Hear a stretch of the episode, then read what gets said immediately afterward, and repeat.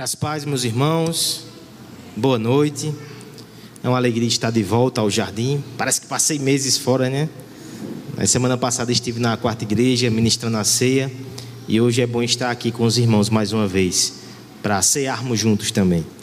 Vamos abrir a palavra do Senhor em Mateus capítulo 6. Nós leremos nessa noite do verso 5 ao verso 15. Mateus capítulo 6, dos versos 5 ao verso 15. Chegamos cada vez mais perto do fim do ano e aquele momento de retrospectivas, análises e também metas e votos para o ano vindouro começa a chegar. Será que entre as suas metas espirituais a oração está figurando? Quando você olha para o seu ano, como é que foi o seu ano diante de Deus? Eu não me refiro aqui somente à quantidade de oração, quanto tempo você gastou de joelhos na presença do Senhor. Eu me refiro até à qualidade da oração. Sim. Existem variações nisso também. É exatamente sobre isso que o texto dessa noite vai falar aos nossos corações. Uma oração que agrada a Deus como uma boa meta para o ano que vem. Eu convido você a ler o texto agora comigo. Mateus capítulo 6, a partir do verso 5, diz assim a palavra do Senhor: E quando orares, não sereis como os hipócritas, porque gostam de orar em pé nas sinagogas e no canto das praças, para serem vistos dos homens. Em verdade vos digo que eles já receberam a recompensa. Tu, porém, quando orares, entra no teu quarto e, fechada a porta, orarás a teu pai que está em secreto e que vem em secreto e te recompensará. E orando, não useis de vãs repetições como gentios, porque presumem que pelo seu muito falar serão ouvidos. Não vos assemelheis, pois, a eles, porque Deus, o vosso Pai sabe do que tendes necessidade antes que lhe peçais. Portanto, vós orareis assim: Pai nosso que estás nos céus, santificado seja o teu nome, venha o teu reino, faça-se a tua vontade, assim na terra como no céu. O pão nosso de cada dia dai-nos hoje e perdoa as nossas dívidas, assim como nós temos perdoado aos nossos devedores. E não nos deixeis cair em tentação, mas livra-nos do mal, pois teu é o reino, o poder e a glória para sempre. Amém. Porque se perdoardes aos homens as suas ofensas, também vosso Pai celeste vos perdoará. Se, porém, não perdoares aos homens as suas ofensas, tampouco vosso Pai vos perdoará as vossas ofensas. Já que estamos falando sobre oração, eu te convido a fazer mais uma oração nesse momento, pedindo que Deus nos dê graça de entender a Sua palavra nessa noite, no poder do Espírito Santo. Pai amado, muito obrigado, Senhor, pelo privilégio de estarmos aqui com o Teu povo em adoração e eu te peço, Pai, que nos dê o privilégio de ouvir a tua voz nessa noite. Instrua o nosso coração. Nos comunica graça, Senhor, através desse momento de pregação. Por misericórdia. A começar de mim, tem misericórdia de mim, Senhor. Eu sei que eu não estou à altura das verdades desse texto. Mas que o Senhor, por graça, fale ao teu povo nessa noite, para a tua glória, para a nossa alegria, nosso fortalecimento em Cristo. É no nome dele que nós oramos. Amém. No meio de 2016, lá estava eu, no primeiro ano de seminário, no segundo semestre, quando chegou aquela crise que muitos já haviam me dito, mas eu não havia crido. Eu nunca tive tanto contato com a Escritura como eu tive naqueles, naqueles primeiros anos, naquele momento era de sete horas da manhã, era a hora da aula no seminário, até meio-dia e meio. E depois, quando chegava em casa, descansava um pouco, almoçava de duas horas até dez horas da noite, diante do texto bíblico. Mas ao mesmo tempo eu consegui, comecei a ter uma crise, porque eu ia para aquele texto sagrado, maravilhoso, mas eu começava a encará-lo como instrumento de estudo, instrumento de trabalho. Nunca na minha vida eu estudei tanto a palavra, mas ao mesmo tempo a alma começou a ficar seca e árida. Pela providência de Deus, procurando ali na, na biblioteca do seminário, encontrei um livro que eu não conhecia, um chamado à reforma espiritual. E como aquele livro foi cuidado de Deus com a minha vida. Aquele livro do pastor Acasson, ele pega todas as orações de Paulo do Novo Testamento, em todas as cartas, e faz um estudo em cima delas, de cada uma delas. Comecei a ler aquele material toda manhã antes de ir para o seminário. E todas as vezes que eu li uma página, duas ou três, pouquinho, o Senhor me colocava de joelhos de novo. Como aquele livro, como aquelas orações do apóstolo foram importantes para pastorear o meu coração naquele momento. Eu trago isso à memória, irmãos, primeiro para um alerta.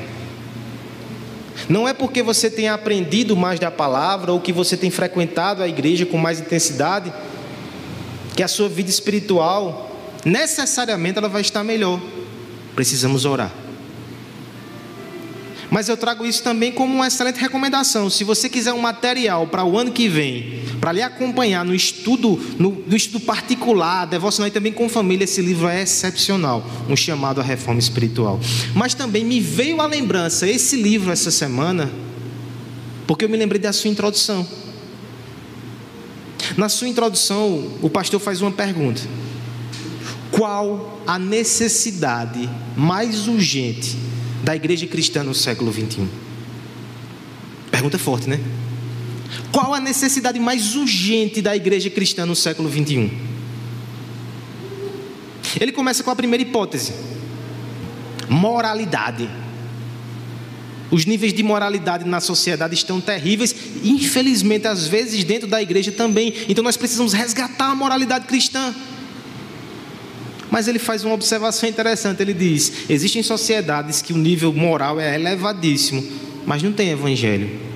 Por exemplo, sociedades islâmicas. É isso que a gente quer? Será que é essa a necessidade mais urgente? Ele complementa: então, talvez nós precisamos evangelizar mais para que as pessoas venham se converter, venham crer em Cristo e, por conseguinte, a moralidade aumente. Mas ele também coloca uma provocação tantas e tantas iniciativas evangelísticas têm sido feitas aí, mas muitas vezes sem conhecimento bíblico e que não, o que nós temos são caricaturas do que é o cristianismo. Isso também resolve. Moralidade, evangelismo, eles ah, conhecimento bíblico. Precisamos de discipulado, precisamos de estudo, precisamos de pregação expositiva. Cássio vai dizer, de modo algum eu quero desmerecer isso, eu dedico minha vida a isso. Mas eu dedico minha vida a tempo suficiente para saber que nós temos muitas pessoas que são cheias de conhecimento, mas que são extremamente arrogantes. Nós precisamos sim de conhecimento. Mas a ponta final da sua provocação é que nós precisamos de um conhecimento quebrantado e fervoroso. Aquele tipo de conhecimento que nos coloca de joelhos. Nós precisamos conhecer o Deus vivo e verdadeiro em oração. Porque os irmãos do passado, eles nos legaram tantas histórias bonitas sobre fervor, sobre oração, sobre tempo na presença de Deus, e parece que no nosso tempo isso anda muito em baixa. Nós precisamos não só de moralidade, de evangelismo e de doutrina, nós precisamos de oração. Orar mais, orar melhor, segundo a palavra de Deus. Olha a conclusão desse pastor falando especialmente para nós, igreja reformada. Olha as palavras dele como são duras, mas necessárias. Em geral, nós somos melhores em organizar do que em agonizar na presença de Deus. Nós somos melhores em administrar do que em interceder, melhores na comunhão com os irmãos do que no jejum, melhores no entretenimento do que na adoração melhores em articular do que depender. Melhores, Deus nos ajude até empregar do que orar. Eu preciso orar mais nesse restinho de 2020, nesse restinho de 2021. Se você compartilha comigo dessa inquietação, desse desejo, vamos ao nosso texto. O Senhor Jesus nos mostra aqui a importância da oração, porque ele elenca junto com dar e jejuar o orar como uma das três práticas que devem marcar a espiritualidade do cristão. Nós vimos aqui há 15 dias atrás, do verso 1 até o verso 4, dar. Do verso 5 ao verso 15, orar. E do verso 16 ao verso 18, jejuar. Essas três práticas são essenciais para a vida espiritual de um cristão. Mas você percebe outro detalhe interessante? Uma conta simples, uma matemática simples nos faz perceber que a oração assume um grau de importância gigantesco. Nós temos dez versículos. O trecho que fala sobre doação é relativamente pequeno. O texto que fala sobre jejum é proporcional, mas oração, além de nós temos o dobro de recomendações, nós ainda temos um exemplo, uma ilustração de oração, que é o Sermão do Monte. Você consegue perceber nisso a importância desse tema? a centralidade da oração na saúde e na vitalidade da nossa vida espiritual. O modelo, irmão, já diz muito para nós. Existe sim uma forma correta e agradável a Deus de orar, mas também existe uma forma errada, uma forma equivocada que não agrada, que não é produtivo para nós, que não fortalece o nosso coração em Cristo. Esse assunto é urgente, esse assunto é necessário. Vamos tratar nessa noite, irmãos, da oração que agrada a Deus. E com base nesse texto maravilhoso da palavra, nós veremos que ela tem pelo menos três características. Em primeiro lugar, do verso 5 e do verso 6, a oração que agrada a Deus é direcionada somente a Deus. Corre, Tainá. Procurando para marcar aí. Primeira característica, ela é direcionada somente a Deus. Segunda característica da oração que agrada a Deus, ela é fundamentada na fé em Deus. E por fim, dos versos 9 a 15, nós veremos que a oração que agrada a Deus é orientada pela palavra de Deus. Ela é direcionada somente a Deus, é fundamentada na fé em Deus e é orientada pela palavra de Deus. Vamos então à primeira verdade desse texto. A oração que agrada a Deus é direcionada somente a Deus. Leamos todos juntos com a ajuda do recurso visual aqui. Os versos 5 e o verso 6. Peço à igreja que me acompanhe nessa leitura e ao nosso irmão Luan que joga aí na projeção. Verso 5: E quando orares,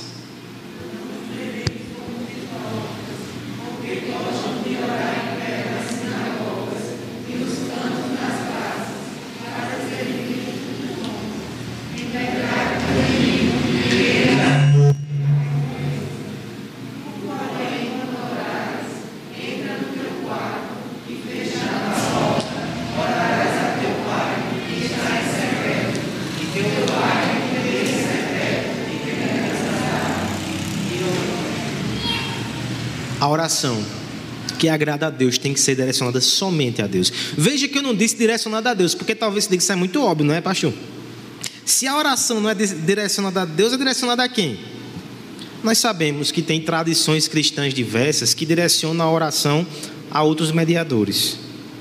Mas esse nem é o ponto que eu quero tratar com você aqui nessa noite.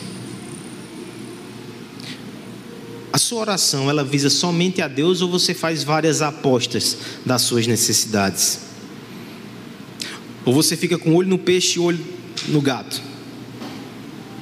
Há um poema de Cecília Meirelles chamado Amém, que fala sobre uma crise de inspiração da poetisa.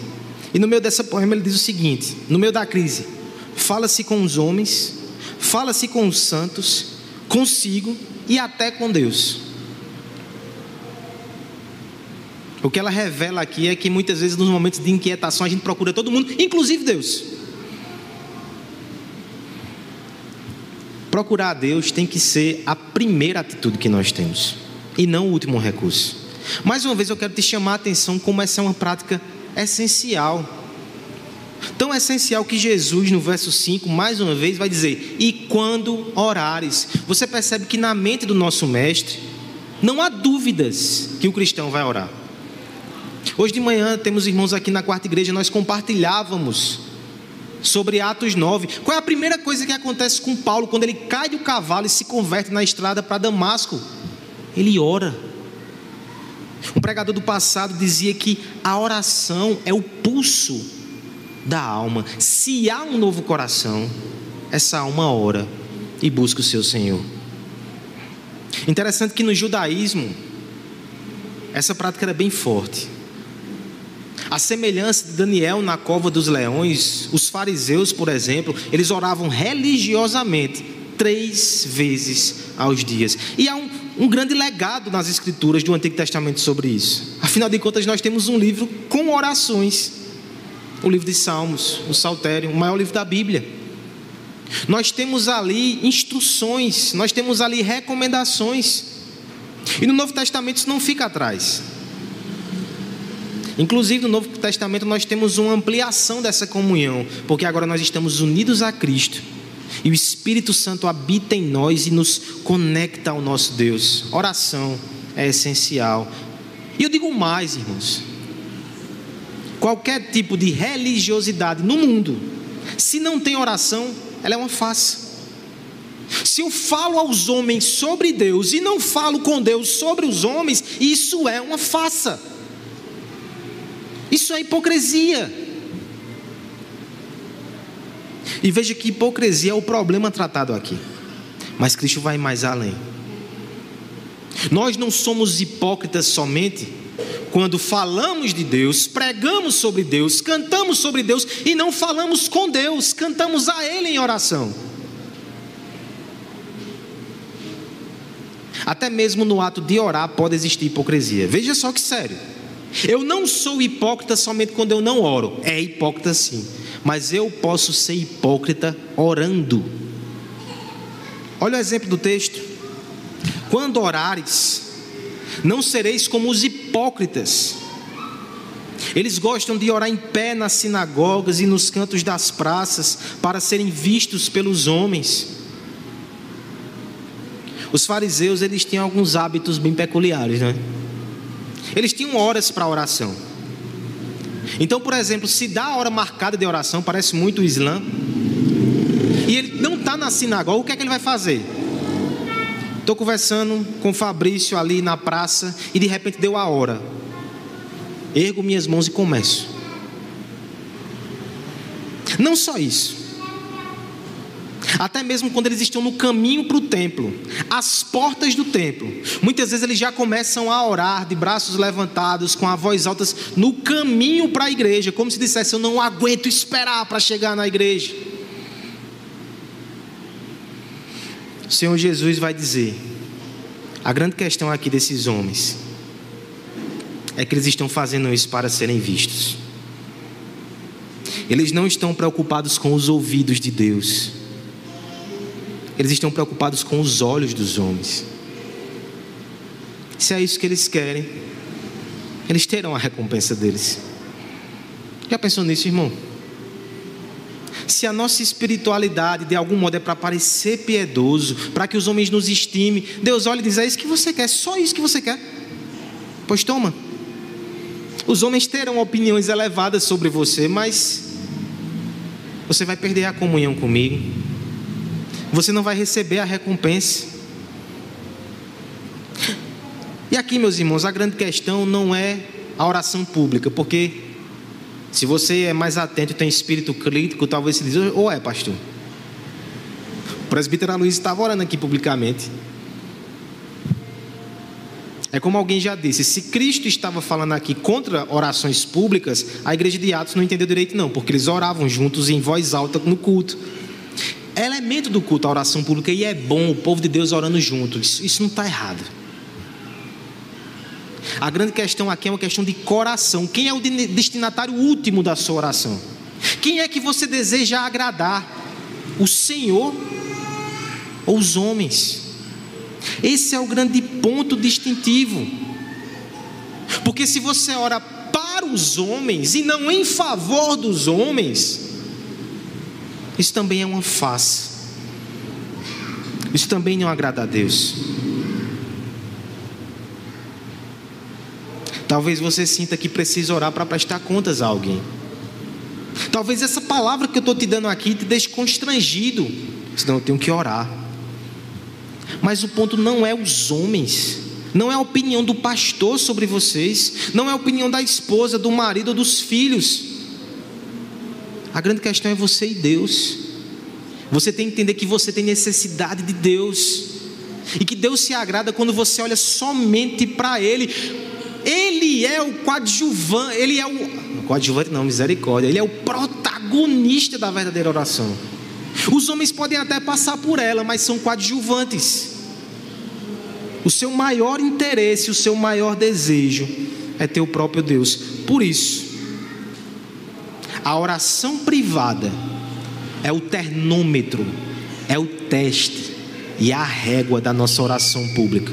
Quando o texto fala assim, ó, tu porém, verso 6: Quando orares, entra no teu quarto, fechada a porta, orarás a teu pai que está em secreto, e teu pai que está em secreto te recompensará. Esse termo quarto ele é muito interessante.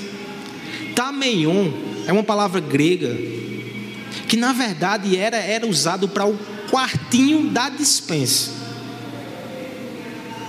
A gente quase não tem mais isso hoje, né? Os, as, os apartamentos vão ficando menores, a gente não tem dispensa.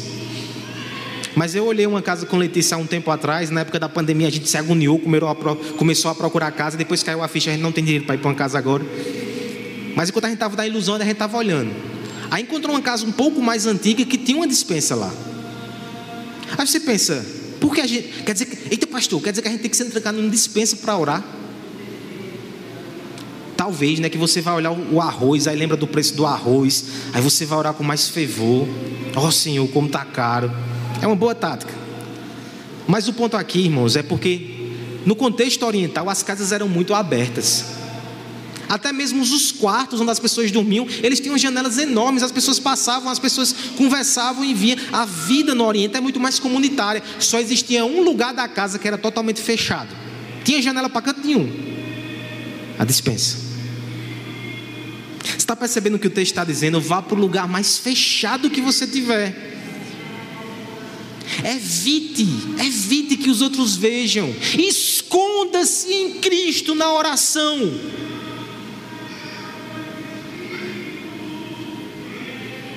Esse é o princípio.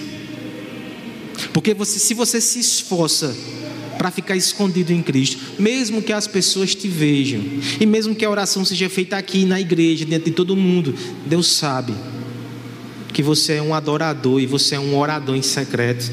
Ele sabe da sinceridade do seu coração, porque ele sabe que você ora quando ninguém está vendo também. É como um marido e uma mulher. Mulheres, já pensou se quando chega aqui na igreja, o seu marido faz um cafunézinho em você, dá um cheiro em você, ele abraça assim perto. Assim não, né? Mas mas quando chega em casa ele é totalmente frio e distante. Agora, quando vai dar uma volta com você, ah, é o homem mais gentil e romântico. O ponto é ele está querendo agradar a quem? Não é você. Ele está querendo passar a imagem para alguém. Esse é o mesmo princípio a sua vida particular de oração, ela revela o seu coração. E não o que você faz aqui na frente dos outros. Meus irmãos, a gente precisa aprender a avaliar a espiritualidade da forma correta. Você sabia que há gigantes de oração aqui nessa igreja que você não percebe? E talvez você veja alguns dos irmãos que estão aqui na frente, mas tem uma irmã que está ali discretamente, ela ora. Ela ora pelas famílias, ela ora por você. E se tem uma pessoa que você devia sentar e ouvir e aprender, é ela. Eu sei que vai ser difícil achar porque ela é discreta, ele é discreto, é quase invisível. Mas como a gente precisa encontrar pessoas assim, a gente deve se livrar desses conceitos muito espalhafatosos de espiritualidade, muito externos e muito visíveis, porque isso não é critério de Deus. Essa semana, por providência, nós conversávamos com um casal lá em casa que veio de um ambiente pentecostal e no meio das, de compartilhar suas crises, né? Uma das grandes crises ali era o batismo com o Espírito Santo. A irmã se esforçava, jejuava, consagrava-se, mas quando chegava aquele momento que as pessoas eram batizadas, batizava um, dois, pulava ela, batizava outra, ela não e se você veio do contexto assim, de repente passou por uma experiência parecida, né? Nos sentimos até crentes de segunda classe. Mas esses, essas réguas externas, irmãos, segundo o próprio Cristo, não devem ser usadas por nós. Aqui na igreja reformada, nós também temos as nossas réguas externas, né? Ah, porque eu leio tais livros. Ah, porque eu só canto salmos com a minha família. Enfim, os exemplos são tantos, né? Mas o ponto é, o verdadeiro termômetro, ele é invisível. A verdadeira espiritualidade ela preocupa-se com Deus e não com os homens. E a boa notícia, irmãos, é que ela recebe promessas, ela recebe respostas. O texto vai dizer: Teu pai, que te vê em secreto, te recompensará. Sabe o que esse texto está dizendo aqui para nós? Aquelas orações que às vezes você faz no meio da noite, parece que ninguém está vendo, ninguém está ouvindo, Deus está. Essas recompensas muitas vezes são distribuídas para nós ao longo da nossa vida. Eu consigo imaginar o exemplo de Pablo e Jéssica que oraram pela transferência. Deus deu. Mas eu sei que vocês têm experiências assim, também digo mais. Ainda que as orações elas não tenham a sua recompensa aqui, eu tenho certeza que quando você chegar no céu, o Senhor vai te chamar para perto dele. Ele vai conversar com você sobre todas as vezes que ele ouviu e que ele separou galardões para você pelas suas orações. Ore, irmãos. Ore a Deus. Ore mais. Ore melhor. Deixa eu, deixa eu te incentivar a orar. Por que nós nos preocupamos tanto com a opinião dos homens se nós podemos orar? Porque nós nos inquietamos com o que os homens pensam, ou nós depositamos esperanças nos homens, se nós podemos orar a Deus. Nenhuma mão é tão forte ao ponto de pegar as extremidades do universo e ter força para mover as engrenagens da existência. Somente o Senhor que criou os céus da terra.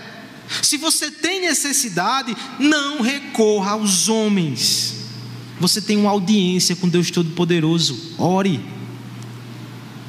Nenhum coração é tão compassivo quanto aquele que foi transpassado por pecadores na cruz do Calvário. Se é de misericórdia e graça que você carece,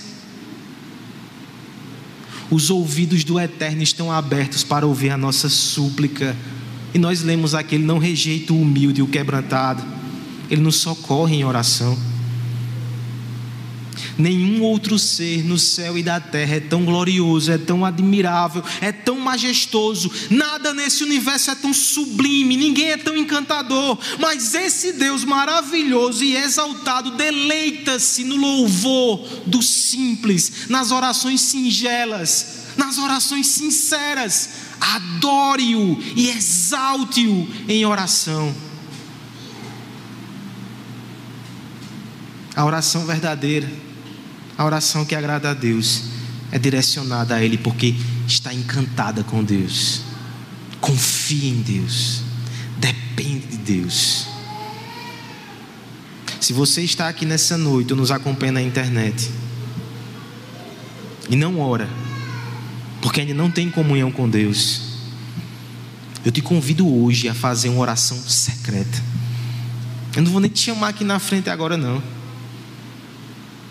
mas no secreto, aqui ou do teu quarto, você pode e você deve entregar a sua vida a Jesus Cristo hoje. E essa oração tão simples, que talvez seja ignorada pelo mundo, vai provocar uma festa no céu. Porque um pecador se arrependeu e se entregou a Jesus. A oração que agrada a Deus, em primeiro lugar, irmãos, ela é direcionada somente a Deus. Mas o texto nos diz mais. A oração que agrada a Deus é também fundamentada na fé em Deus. Vamos ler os versos 7 a 9 agora. Peço a ajuda da igreja e o nosso irmão aí na projeção também. Peço que alguém me ajude com água também. Verso 7. E orando,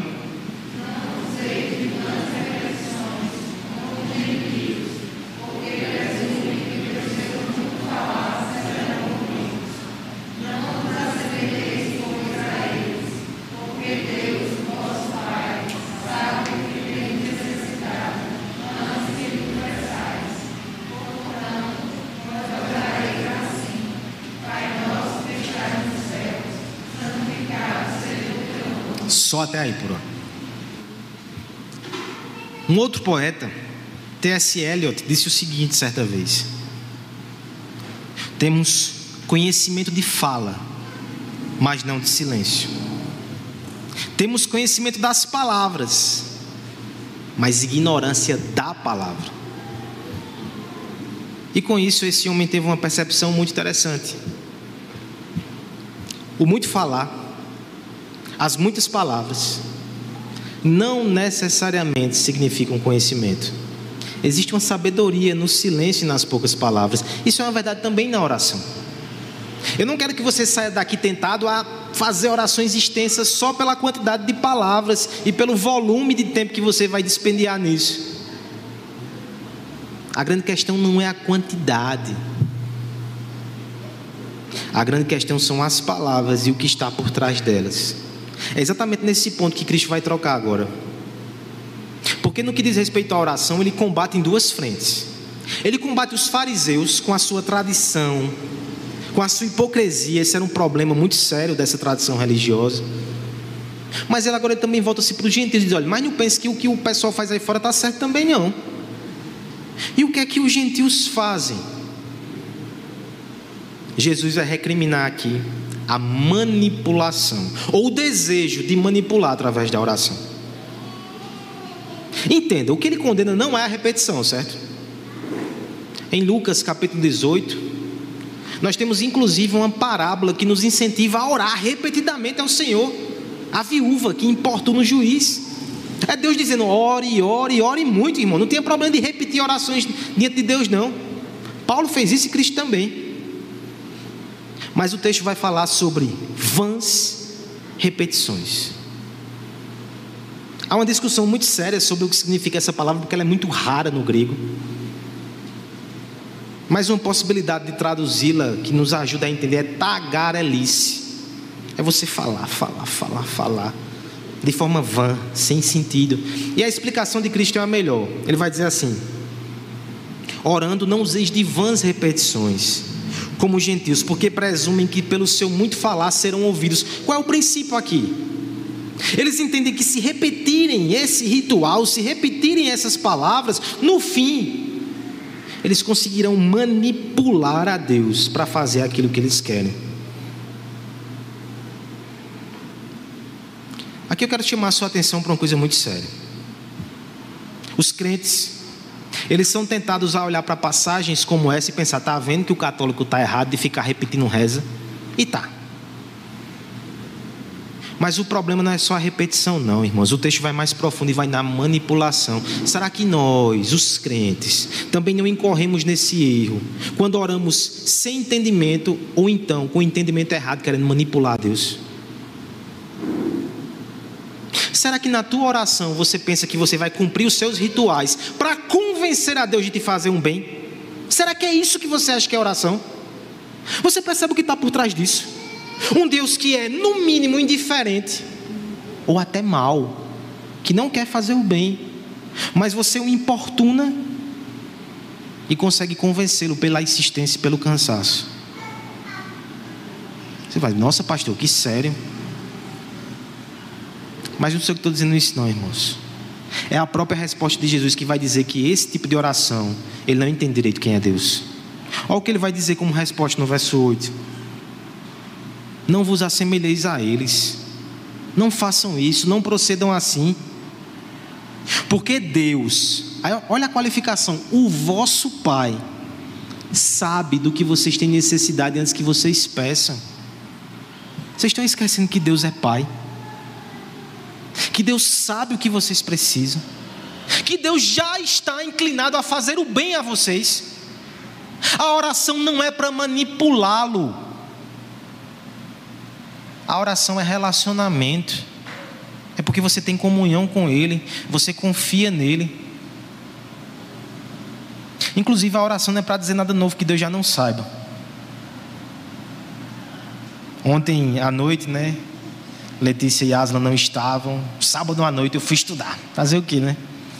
Aí fui para as institutas. Até compartilhei com, com os irmãos um dado muito interessante. O maior capítulo das institutas da religião cristã, de João Calvino, não é sobre predestinação. Não é. O maior capítulo, quase 90 páginas, é sobre oração. Muito edificante. E uma das questões que ele levanta é a seguinte: por que a gente ora se Deus já sabe todas as coisas? E se Ele é soberano? A gente não ora para convencer a Deus. A gente não ora para informar a Deus, a gente ora para preparar o nosso coração para receber a bênção de Deus. Quando eu oro, o meu espírito é agora que está sendo preparado para depender e para agradecer quando Deus se mover em minha direção. Ele já me abençoaria, mas Ele coloca a oração, inclusive, para abençoar o meu coração para que eu receba aquela dádiva da forma correta, em piedade, em alegria, em adoração ao Senhor. Eu não oro para mudar o coração de Deus, eu oro para preparar o meu coração para aquilo que Deus tem para mim. Eu me lembro também de C.S. Lewis no livro Cartas a Malcolm. Olha, se você quer ler sobre oração, eu vou lhe recomendar uns cinco livros para que você em 2021 faça isso. Ore e leia. Cartas a Malcolm, C.S. Lewis ele tem uma ideia muito interessante sobre isso. Ele diz: olha, muitas vezes parece que nossas orações o que a gente faz é só comunicar o que Deus já sabe. A gente pede o que Ele sabe que a gente precisa.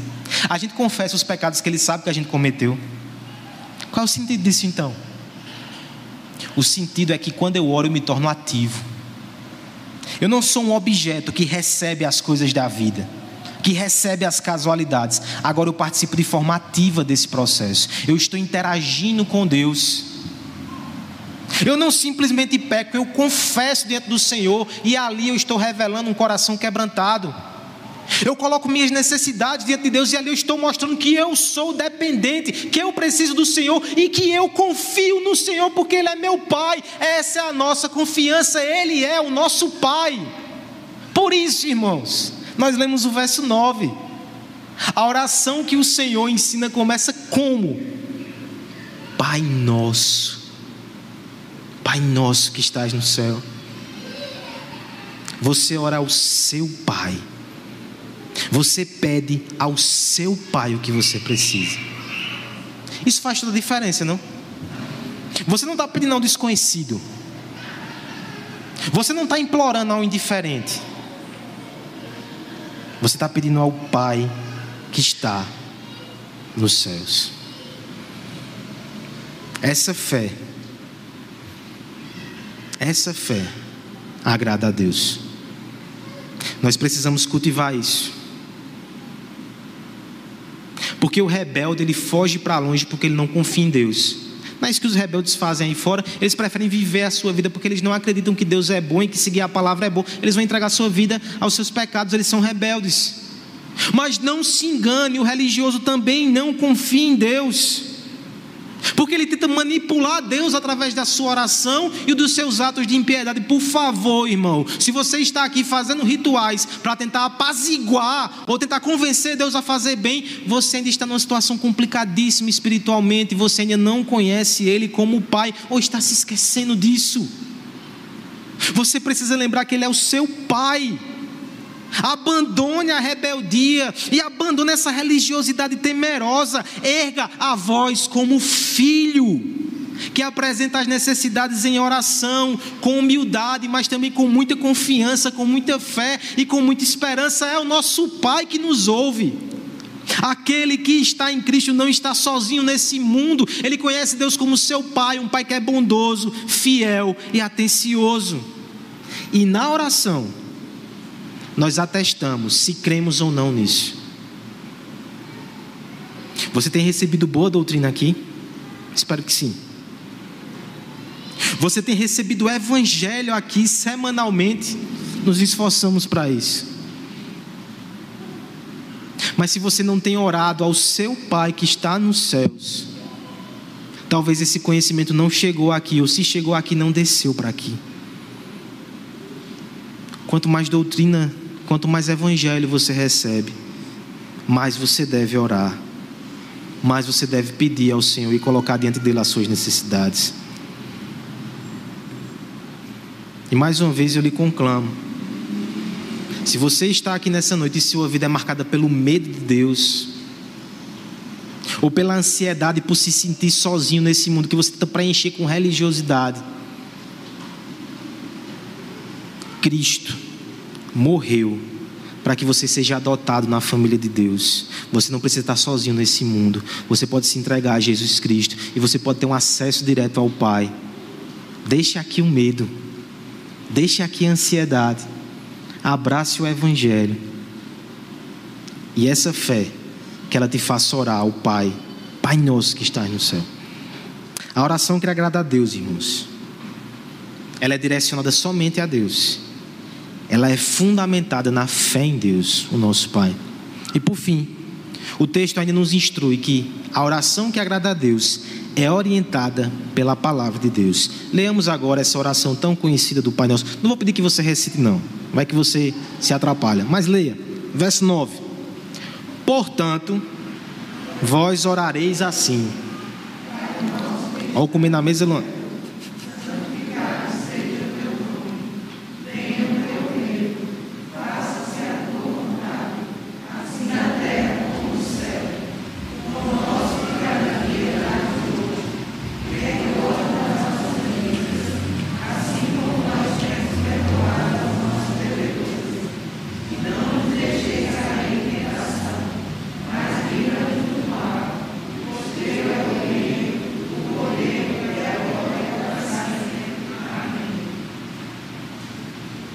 Porque se perdoardes os homens as suas ofensas,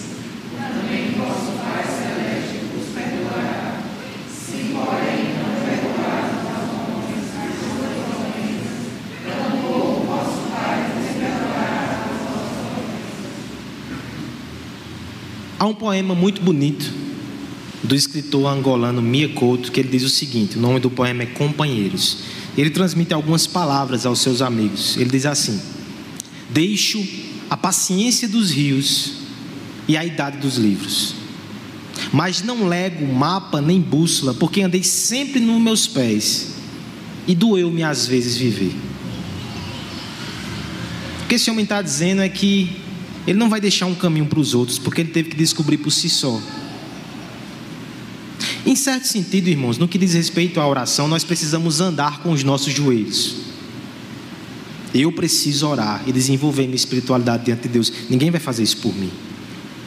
Mas isso também não quer dizer que nós não temos um mapa, que nós não temos uma bússola. Nós temos.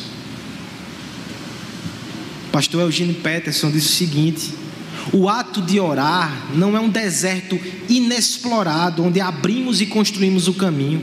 Parece uma resposta, né, ao poema anterior é um lago bem percorrido, com tradições ricas e culturas profundas, e as palavras de Jesus são o mapa e a bússola, onde encontramos esses caminhos para os interiores mais profundos. É claro que eu quero te estimular a ter uma vida autêntica de espiritualidade. Mas eu também quero te mostrar aqui nesse texto que os princípios gerais são expostos na palavra de Deus. Você não precisa inventar a roda. Até porque se você for inventar, você vai pecar. Ou você acha que essas, essas outras tradições cristãs que se afastam tanto da verdade não foi porque os homens começaram a inventar por si mesmos recursos e acabaram se perdendo? A Bíblia não vai colocar palavras exatas na sua boca, mas ela vai traçar uma moldura para nós, um caminho para nós, um mapa e uma bússola. É como nós já mencionamos aqui, você tem os salmos que ali te ajudam e te ensinam a orar no momento de aflição, no momento de gratidão, no momento de alegria, no momento de luto, está tudo ali nos salmos, são exemplos muito bons para nós. Mas quando nós chegamos diante de um texto desse, você percebe que o próprio Deus encarnado, ele ensina os discípulos a orar. Inclusive no paralelo de Lucas, são os discípulos que pedem, mestre, ensina-nos a orar, e ele ensina. Isso aqui não é para você decorar uma reza, não. Mas alguém já disse que tudo que nós precisamos está na oração do Pai Nosso. As orações mais preciosas desse mundo, se você for destrinchar, se pudesse fazer isso, você ia perceber que os elementos estão aqui. Deus nos dá um caminho.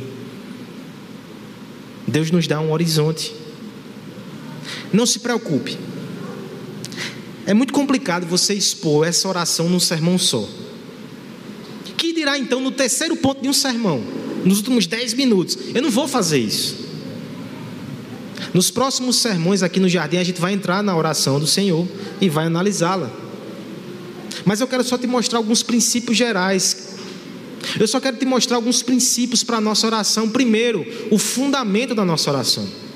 O texto começa com invocação, verso 9. Pai nosso que estás nos céus. São duas verdades que tem que estar no meu e no seu coração. Primeiro, Ele é Pai. Já desenvolvemos isso. Ao mesmo tempo, Ele está nos céus. Há uma distância entre a terra e os céus. Eu também não posso prescindir de forma alguma do sentimento de temor e de respeito e reverência na presença de Deus. Ele é Pai, mas Ele está no céu, Ele é santo. Eu preciso equilibrar essas duas verdades no meu coração.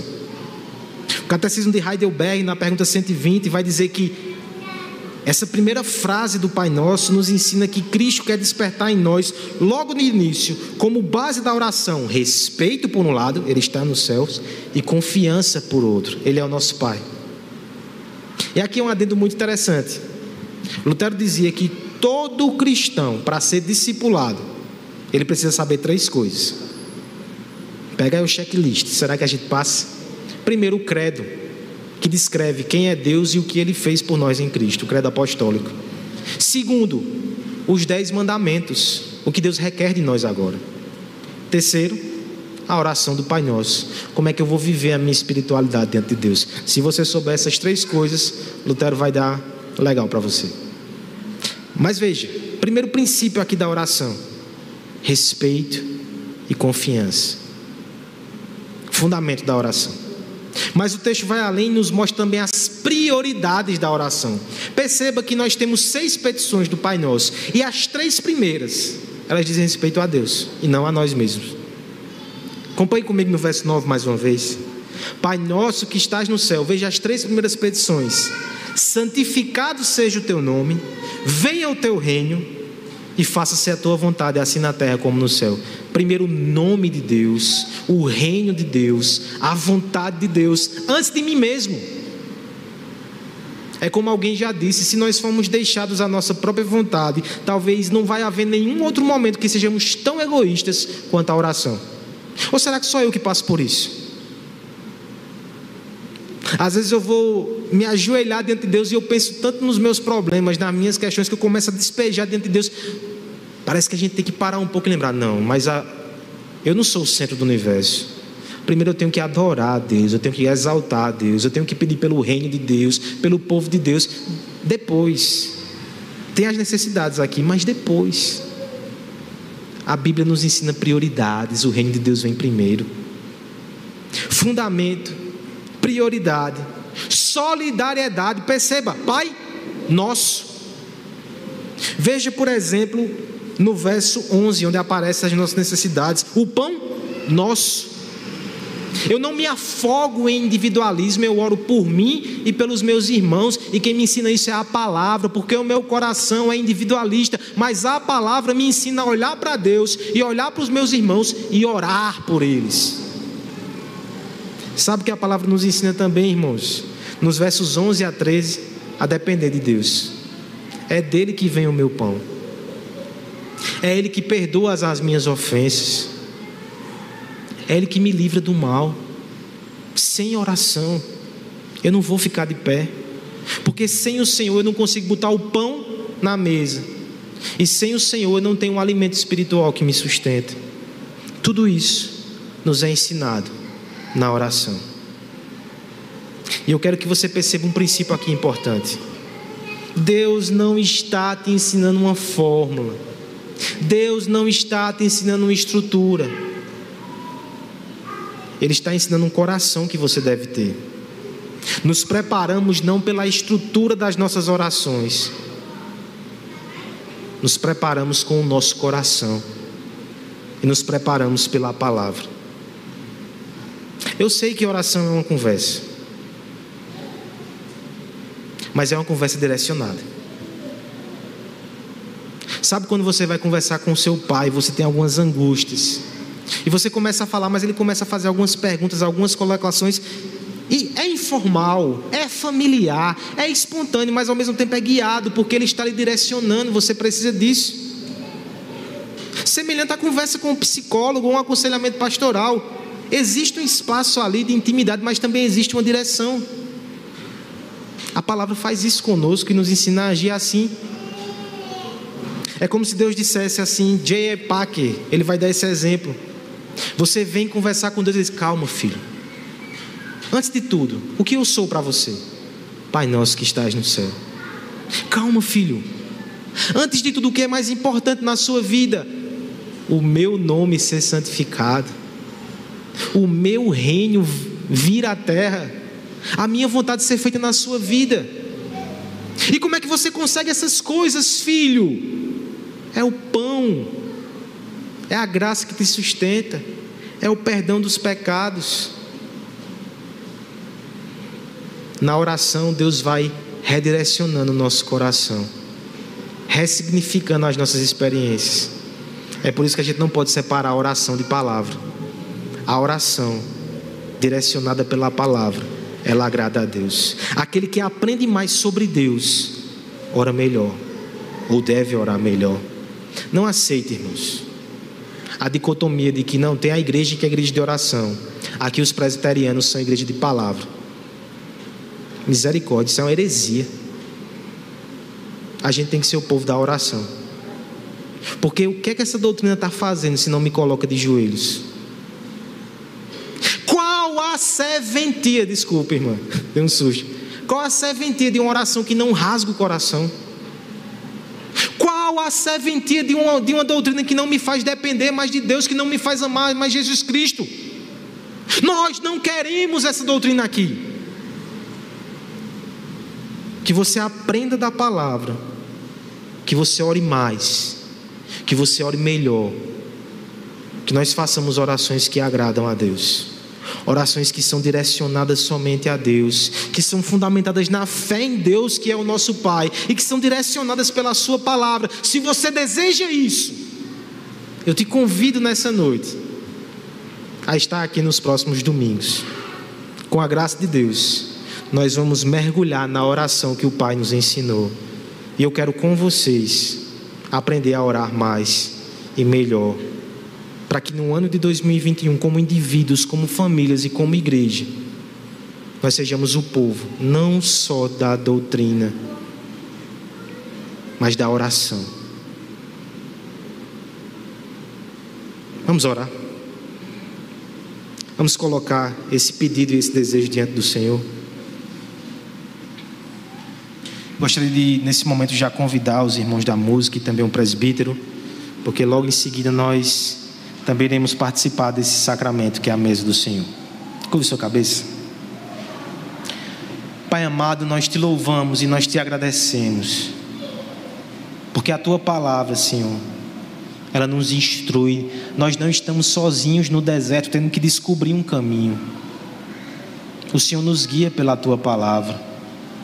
O Senhor nos ensina como orar melhor, Pai. Eu te peço que o Senhor nos ajude, todos nós, a ter uma vida mais fervorosa diante de Ti, Senhor. Que a doutrina correta produza orações corretas. Que a gente não tenha só a cabeça ortodoxa, que a gente tenha um coração em chamas e os joelhos dobrados, Senhor. Nos dá, Senhor, uma igreja que ora mais para a Tua glória, para nossa alegria também, Pai. Em nome de Jesus. Amém.